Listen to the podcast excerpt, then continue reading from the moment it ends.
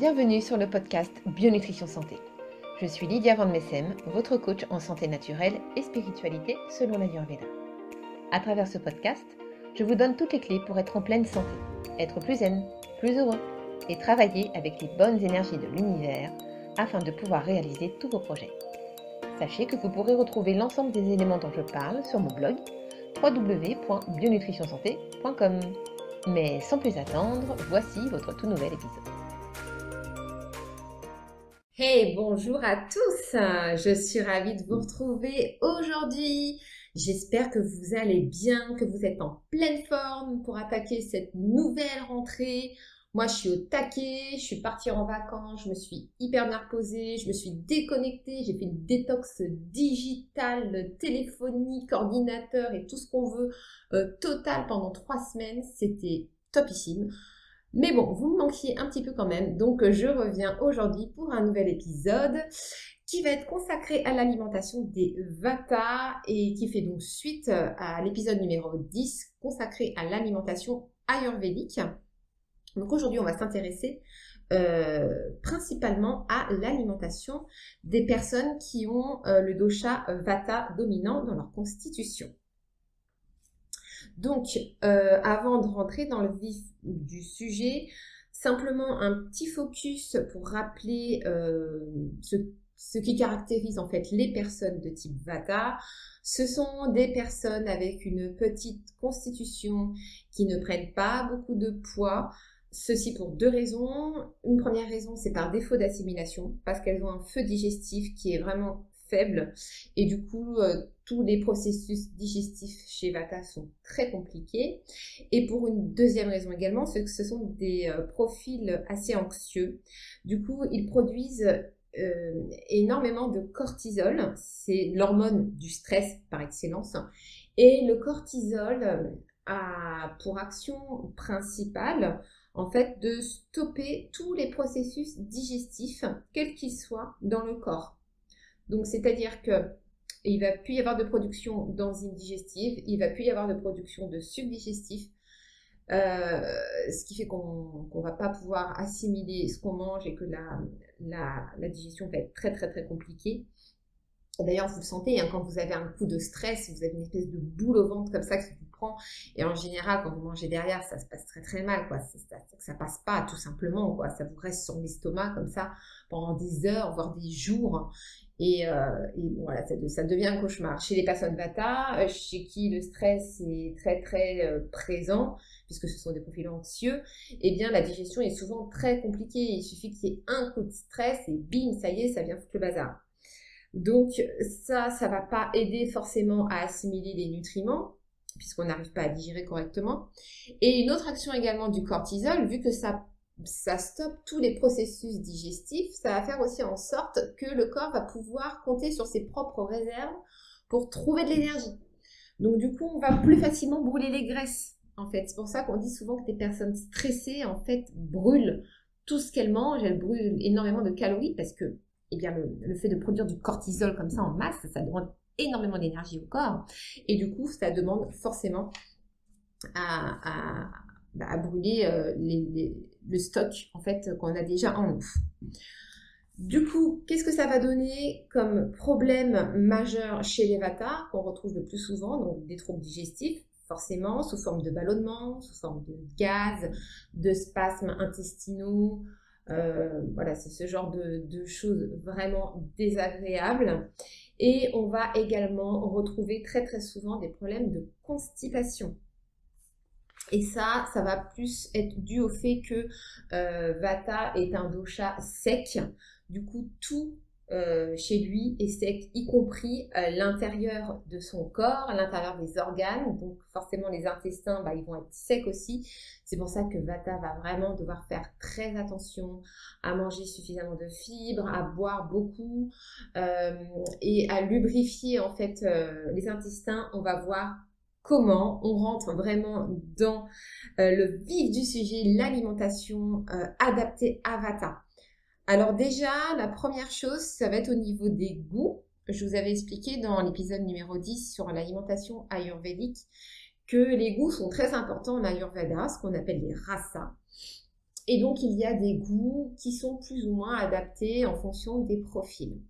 Pour le profil Vata, les goûts qu'on va privilégier, ça va être le goût doux, donc tout ce qui est plutôt sucré. Alors pas forcément sucré dans le sens de, sucré, euh, bonbons, chocolat, gâteau, etc.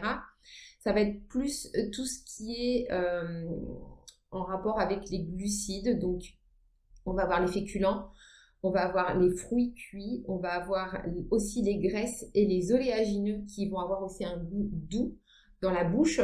Et ce goût, en fait, va être réconfortant pour Vata et va lui permettre, en fait, de calmer euh, l'état d'anxiété, de stress dans lequel il peut être euh, assez couramment. On va avoir également le goût acide, donc tout ce qui est agrumes, euh, vinaigre, produits laitiers. Ça, c'est également quelque chose qui convient très très bien au Vata. Et enfin, on va avoir le goût salé. Donc, l'avantage pour Vata de manger des produits salés, c'est que ça va lui permettre en fait de reconstituer ses stocks de sodium. En fait, dans notre corps, on a des stocks de minéraux qui nous servent à alimenter les organes, les cellules du corps, etc. On en a besoin. Et euh, le fait de consommer des produits salés pour Vata, eh bien, ça va l'aider à reconstituer ses stocks de sodium. Euh, très souvent, les personnes Vata, qui ont donc un profil anxieux et qui ont du mal, on va dire, à contrôler ce stress, donc vont produire beaucoup de cortisol. Le problème, c'est quand le corps produit beaucoup de cortisol, eh bien, toutes les autres fonctions du corps, toutes les autres hormones qui doivent être produites et euh, tout ce qui est stockage des minéraux, assimilation des nutriments, etc., va euh, être relégué au second plan. C'est-à-dire que la production de cortisol demande énormément de, processus métaboliques et il va être prioritaire par rapport aux autres. Donc quand il y a énormément de cortisol présent dans le sang, du coup, tout le reste des fonctions métaboliques et physiologiques vont être amoindries. Du coup, on peut avoir tendance à aller taper très facilement dans ces stocks de minéraux et à manquer de minéraux. Un autre point également par rapport à ça, c'est que hum, les personnes Vata ont très souvent une petite constitution. Et ils ont très souvent une petite tension qui avoisine les 10, 11 à peu près. Voilà, on va avoir du mal à aller au-delà chez les Vata. Et du coup, le fait d'avoir une alimentation salée, ça va leur permettre de donner un petit coup de peps comme ça euh, à, à leur tension, ça va permettre de la rehausser un petit peu. Pareil, très souvent, on peut trouver des personnes, voilà, chez les Vata qui ont une thyroïde un petit peu faiblarde. Eh bien, le fait de manger salé comme ça, d'apporter de l'iode au corps, ça va permettre de, voilà, d'augmenter un petit peu la tension et de lui redonner un petit coup de peps. Et c'est en ça aussi que le goût salé est très, très intéressant pour les Vata. Donc quand on entend toutes les recommandations santé, oui, il faut pas manger trop salé, le sel c'est pas bon, ça crée de la rétention d'eau et puis ça crée des problèmes cardiaques, ça crée de l'hypertension. Oui, mais encore une fois, à moduler en fonction du profil de chacun. C'est-à-dire qu'on ne peut pas prendre une, donnée comme ça qui est soi-disant applicable à tous. Non, c'est pas forcément vrai et euh, c'est ça que j'adore avec la l'Ayurveda, c'est que ça permet vraiment de pouvoir étayer et euh, préciser ce qu'il est bon pour chacun. Et là, ça permet vraiment de donner des pistes d'amélioration. Effectivement, on va pas, on va éviter de donner trop de sel à un pita, ça va pas lui aller. Euh, on va pas donner non plus trop de sel à un kapha parce qu'il va faire de la rétention d'eau en masse, donc ça va pas le faire non plus. Par contre, pour un vata, c'est super bénéfique. Donc si vous êtes Vata, ne vous privez pas de sel, c'est excellent pour vous. Voilà. Voilà pour ce qu'il en est au niveau des goûts. Au niveau des plats, de manière générale, on va avoir euh, donc plutôt, on va privilégier des plats plutôt gras, onctueux et euh, des plats qui soient très euh, réconfortants, qui soient bien fournis. Et ça, ça va permettre de fournir déjà de l'énergie au corps, hein, parce que comme Vata brûle très facilement ce qu'il mange, et eh ben, il a besoin quand même d'une bonne portion, d'un truc bien consistant qui lui tienne au corps pour pouvoir apporter quand même un minimum de nutrition. Et les plats gras et onctueux avec beaucoup beaucoup d'huile, ça va permettre de lubrifier en fait tout le tractus intestinal et ça va vraiment aider à euh, bah, avoir un bon transit justement et à éviter cette constipation qui est un petit peu chronique chez les Vata. On va également mettre l'accent sur tout ce qui est épices et herbes aromatiques parce que là, euh, ça va vraiment permettre de booster la digestion à fond, ça va booster le feu digestif et ça va permettre au Vata d'avoir une digestion qui se passe très très bien, ça va favoriser l'assimilation des nutriments. En même temps, vous avez des épices comme le curcuma par exemple qui a des vertus anti-inflammatoires et ça c'est vraiment top les Vata parce que ça va leur permettre du coup eh bien, de, pouvoir euh, calmer aussi des douleurs qu'ils peuvent avoir au niveau digestif. Par exemple, chez les personnes Vata, on retrouve énormément de personnes qui souffrent du syndrome du côlon irritable. Et euh, en cela, les épices et les herbes aromatiques peuvent vraiment aider justement à cette digestion et à pallier à tous les désagréments de spasmes, de gaz, de ballonnements, etc. qu'on retrouve énormément chez les Vata. N'oubliez pas que Vata, c'est l'élément air. Donc, il ne faut surtout pas rajouter d'air chez un Vata dans son alimentation, sinon vous êtes sûr de provoquer une catastrophe. Cet air, on le retrouve également dans le cru.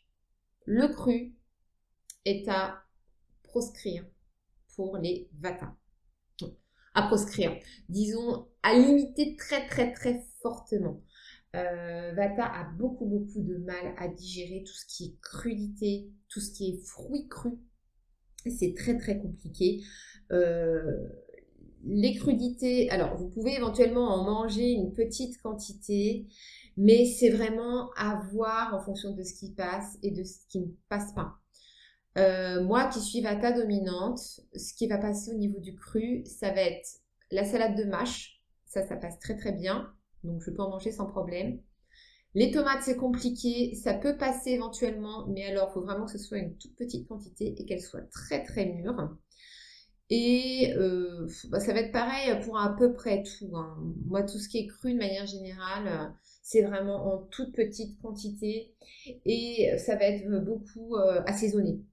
Très très gros assaisonnement pour que ça passe le mieux possible. Mais sinon, de manière générale, pour tout ce qui est légumes, privilégiez le cuit. Vraiment, ça va vous changer la vie. Les fruits, c'est pareil. Les fruits cuits, c'est nettement meilleur pour vous sous forme de, bah, fruits cuits au four, sous forme de compote, sous forme de tarte ou de gâteau, peu importe. Si vous voulez manger des fruits crus, c'est possible. Là encore, c'est une question de tolérance personnelle. Euh, c'est une question de quantité. Pareil, choisissez les fruits toujours très très mûrs et mangez-les systématiquement. Et là, j'insiste, en dehors des repas. Toujours à distance des repas pour pouvoir digérer les fruits. C'est primordial, surtout pour un vata. Ensuite, au niveau de tout ce qui est protéines, alors les protéines, elles sont importantes, bah, comme pour n'importe quel profil, mais chez Vata, on va privilégier en particulier tout ce qui est protéines animales. En fait, le profil Vata, c'est le seul profil pour lequel on va recommander d'avoir vraiment une alimentation omnivore, on va dire, avec des protéines animales plutôt que des protéines végétales. Pourquoi? Alors déjà parce que les protéines animales, euh, en fait, c'est les seules sources de protéines contenant euh, tous les acides aminés dont on a besoin. Ils sont tous présents dans la viande, dans l'œuf, dans le poisson.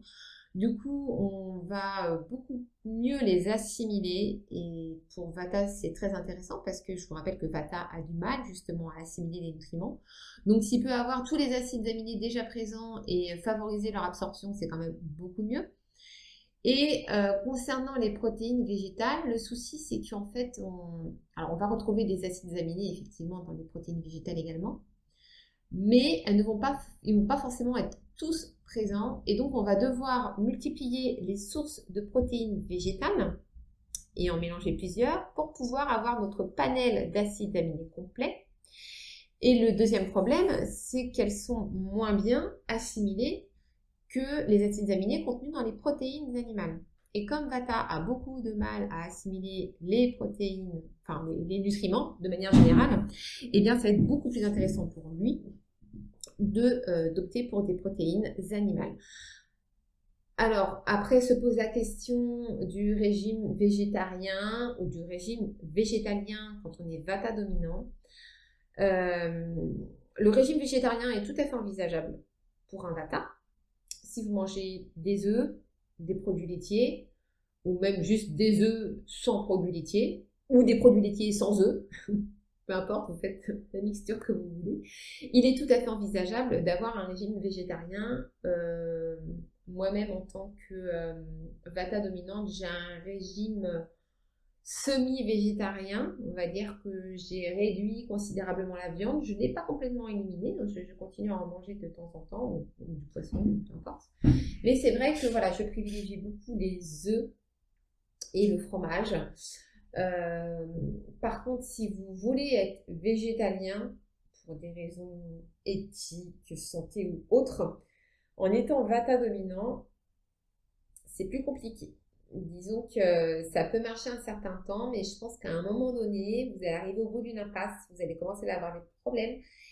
Et euh, il est possible que vous deviez réintroduire des protéines animales dans, dans votre régime alimentaire.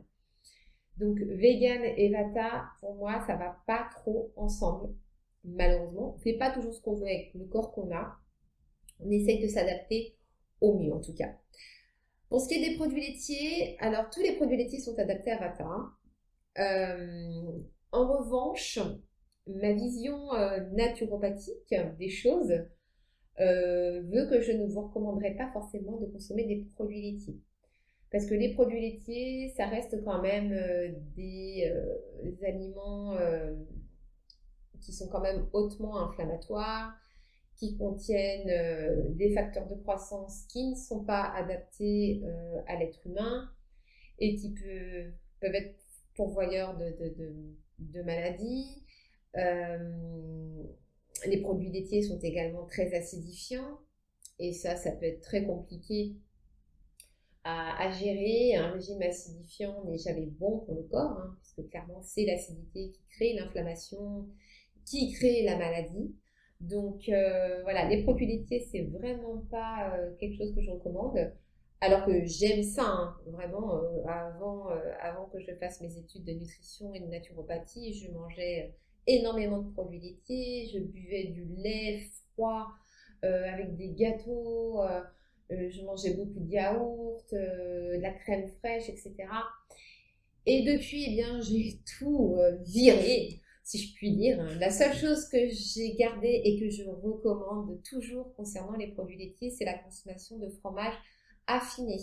Donc tout ce qui est fromage affiné, fromage fermenté, les fromages à pâte dure, le camembert, tout le brie, tous les fromages de terroir en fait qui ont affiné pendant un certain temps.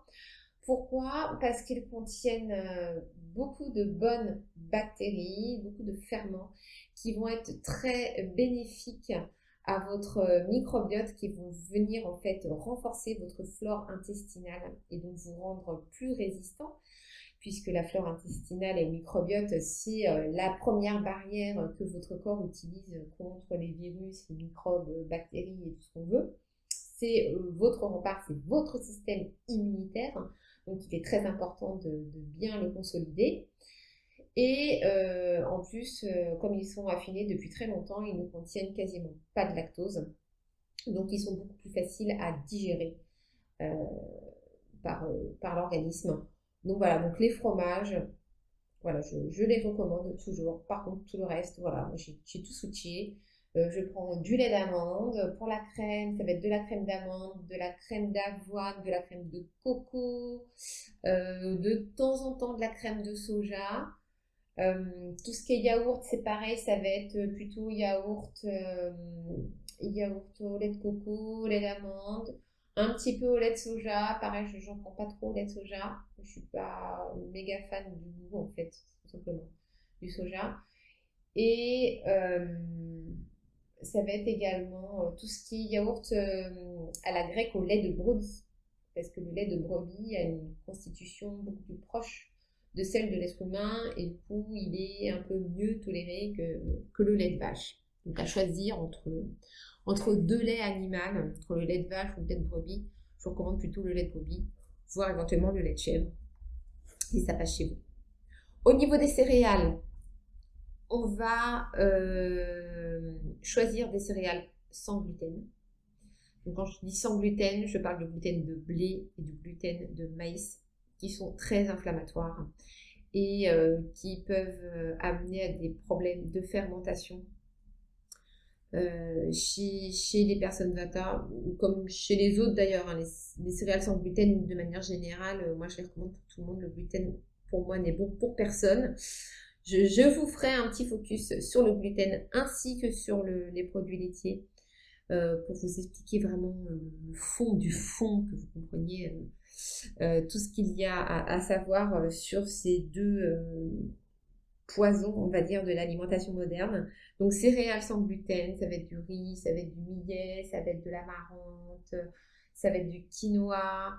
on va retrouver également toutes les légumes racines les pommes de terre, les patates douces, les carottes, les navets, les radis, les betteraves, Là aussi, vous pouvez y aller sans problème.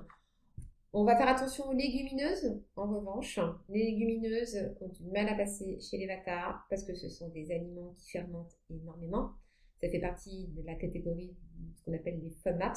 C'est les aliments fermentissibles, en fait, qu'on essaye d'éviter, ou en tout cas de limiter très fortement, surtout quand on a des problèmes euh, inflammatoires au niveau de l'intestin. Ça, c'est pareil, c'est un sujet aussi je pourrais vous développer. Si ça vous intéresse, n'hésitez pas à me, le dire en commentaire. Euh, donc les légumineuses en petite quantité et toujours euh, bien trempées et bien cuites et que vous allez cuisiner avec beaucoup d'huile et beaucoup d'épices pour vraiment faciliter la digestion.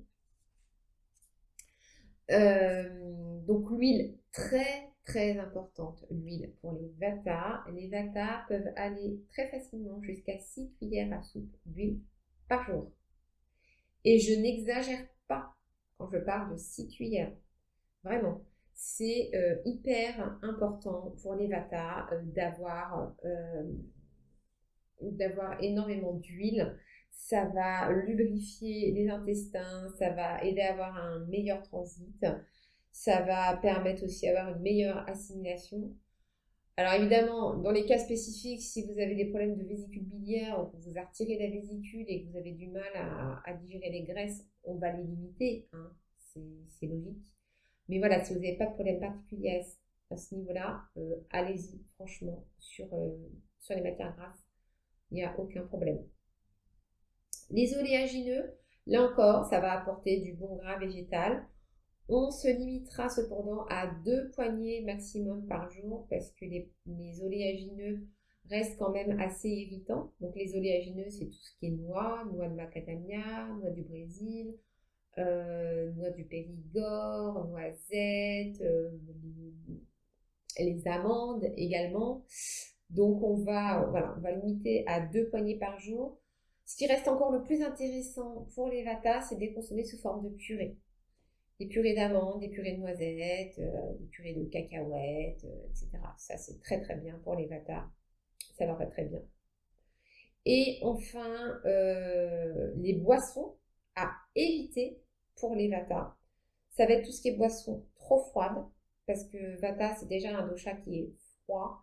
Donc, si vous lui rajoutez du froid ou du glacé, il va pas trop aimer et très souvent, ça peut provoquer des problèmes de crampes au niveau du ventre. En tout cas, moi, c'est comme ça que je réagis. Tout ce qui est boisson gazeuse, bien évidemment, hein, que ce soit du soda ou des eaux gazeuses. Tout ce qui contient du gaz de manière générale, ça vient rajouter de l'air sur l'air, de vata, c'est pas bon, ça passe pas, ça a beaucoup de mal à passer en tout cas. Donc vraiment, si vous voulez avoir un maximum de confort digestif, je vous recommande de l'éviter, euh, d'éviter au maximum ces boissons-là. Tout ce qui est café et thé, là encore, c'est des boissons excitantes et Vata est déjà un profil suffisamment énervé comme ça, donc il n'y a pas besoin de lui rajouter en plus de l'excitation. Optez plutôt pour du café décaféiné ou du thé déthéiné ou encore des infusions ou des tisanes. Tisanes de camomille calmante, excellente pour Vata. Et enfin, on va éviter tous les jus trop acides comme le jus de pomme, le jus de grenade et le jus de tomate. Ça, c'est les trois vraiment qui, euh, qui peuvent poser problème. Après, tout ce qui est euh, jus de pamplemousse, jus d'orange, jus de kiwi, etc., ça, ça passe, c'est des agrumes. Ça va bien à Vata. Donc voilà, juste ces trois jus-là à éviter. Et pour le reste, c'est nickel. Et donc, beaucoup, beaucoup d'eau pour euh, bien, bien hydrater le corps. pas hésiter non plus à manger des fibres en quantité suffisante dans des des céréales complètes, donc sans gluten, bien évidemment. Euh, également dans tout ce qui est fruits cuits, légumes cuits, euh, des pruneaux également, les fruits séchés. Les fruits séchés sont intéressants également pour, pour et les pruneaux peuvent vraiment aider à avoir un très bon transit. Euh, donc voilà, j'ai fait le tour et j'espère que ça vous a plu et que ça vous a appris certaines choses. Euh, peut-être que euh, si vous êtes Vata, vous êtes en train de vous dire Ah, mais d'accord, ça y est, je comprends maintenant pourquoi ça me fait ça quand je mange ça, etc. Bref, euh, testez, expérimentez, dites-moi ce que ça donne chez vous, si effectivement ça minimise les symptômes que vous pouvez avoir en temps normal. Si vous ne savez pas quel est votre profil ayurvédique, rendez-vous sur le blog www.bionutritionsanté.com. Là, vous trouvez une petite bannière pour aller faire votre test de constitution ayurvédique et savoir quelle est votre constitution dominante. On se retrouve très prochainement pour l'alimentation consacrée au pita cette fois-ci. Et voilà. Là, vous trouvez une bannière qui vous envoie directement vers un test pour connaître votre profil ayurvédique. C'est gratuit, donc n'hésitez pas à y aller, à faire le test pour en savoir plus sur vous.